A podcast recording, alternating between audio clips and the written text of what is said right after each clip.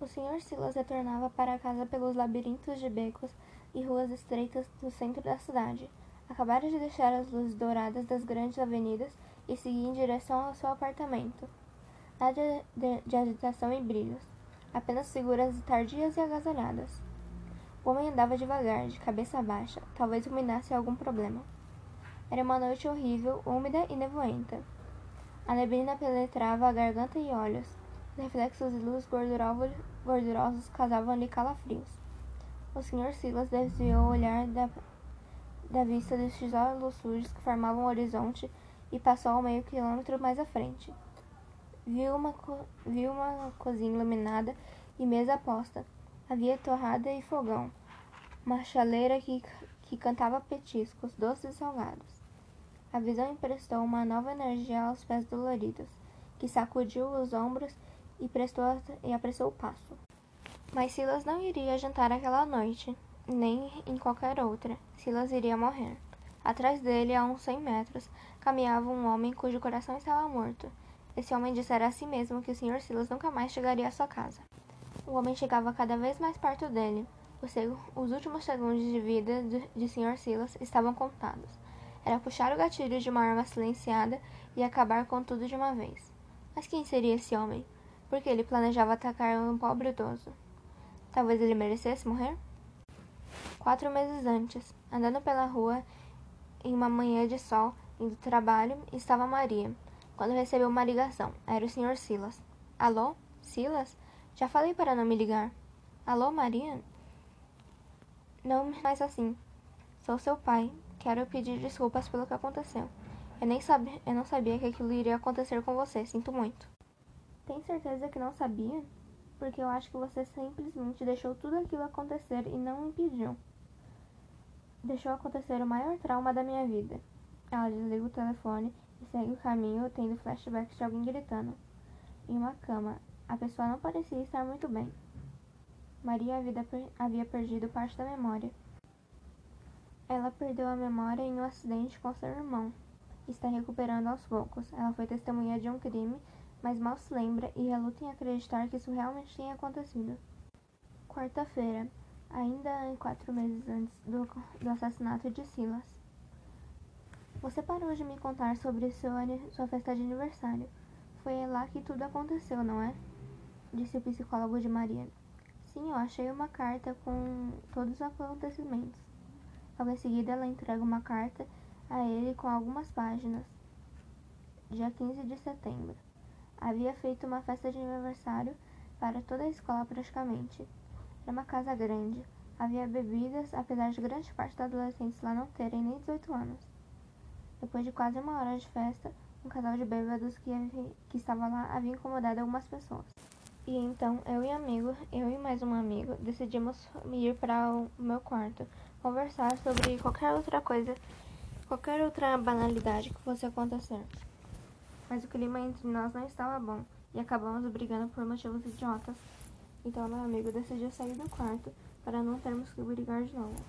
Mas logo em seguida, o casal de bêbados entrou no quarto e caiu na cama abraçado sem nem me ver. Então eu entrei bem rápido no armário que estava atrás de mim. Ela para vê-los atrás dos furinhos da porta. A garota não estava consciente o suficiente para para ficar com ele, então ele a deixou dormindo na cama. Antes mesmo de ele sair do quarto, ouviu a voz do meu pai. Ele não gostou da situação. Foi quando uma outra voz surgiu de fora do quarto. Era um dos atletas famosões do colégio. Ele era tipo um amigo meu. Meu pai, não, meu pai e ele brigaram, mas não consegui lembrar do, do que e por que, que eles haviam brigado. Mas logo em seguida, o garoto entrou no quarto. E, e bem, o que você acha que, eu, que aconteceu? Uma garota bêbada demais para constituir qualquer tipo de relação, deixada toda so, deixada sozinha no quarto e um babaca. Você, o que isso pode dar errado? Aí é que está. Ele entrou no quarto e foi para cima dela como se ela fosse uma presa. É assim que as garotas da escola estão sendo tratadas. Eu fiquei paralisado demais para impedir aquilo. Mal conseguia respirar de tão ansioso que fiquei naquele momento. Quando o psicólogo terminou de ler a carta, ficou pasmo. Não sabia o que dizer ao certo. Eu me sinto tão sensibilizada ao achar essa carta de dias antes de, de dia de, depois desse acontecimento, isso me deu um gatilho tão grande. Lembrar disso foi como sentir na pele o que aconteceu com essa garota. Você não lembra quem era esse casal? Não, na verdade não lembro nem do aniversário ser meu ou de entrar no armário de alguém depois de brigar com um amigo meu. Mas me lembro muito bem de pessoas incomodadas com esse, esse certo casal e de um abuso que essa garota teria sofrido. Mas são lembranças bem vagas. Preciso ir atrás de mais informações. Maria mal terminou de falar e pegou seu bolso e foi embora imediatamente, sem falar, sem dar nenhum detalhe do que ela iria fazer.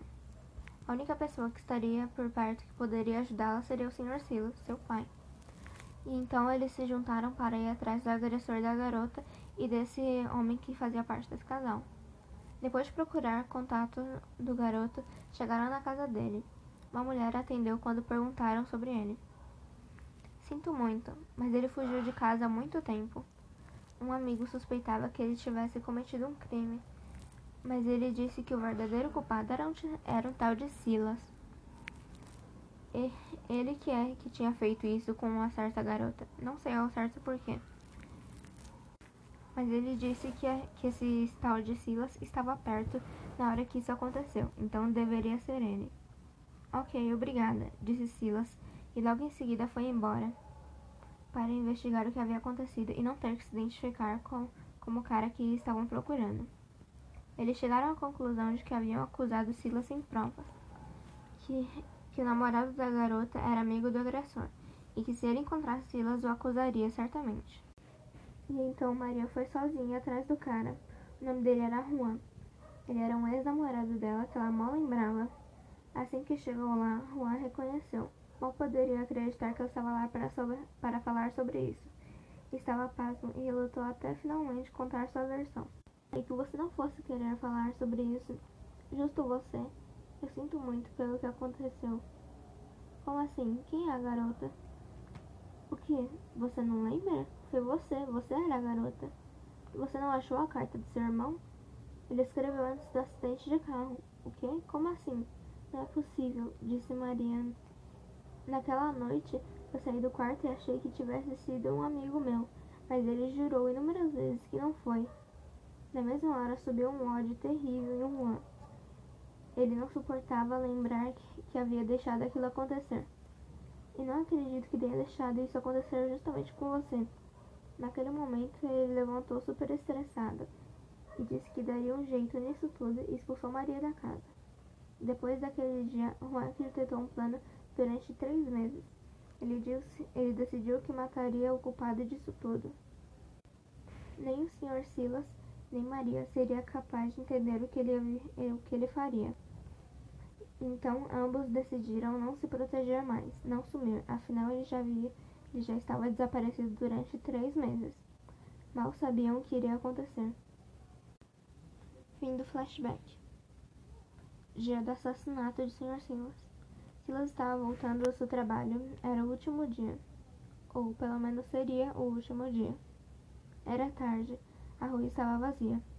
E um homem misterioso se aproximou. Bom, você que está ouvindo essa história já sabe quem é esse cara. Já sabe, já sabe por que ele fez isso e quando ele irá fazer. Naquela noite, Silas estava triste. Precisaria trabalhar novamente e não iria se aposentar. Naqueles, aqueles eram seus últimos segundos de vida. Juan se aproximou e apertou o gatilho e acertou o, próprio, o pobre idoso. Sr. Silas morreu por um mal entendido. O assassino não deixou pistas e sequer fez o barulho ao matá-lo. Isso, isso era uma arma silenciada. Um inocente foi morto e não há nada que possa se fazer.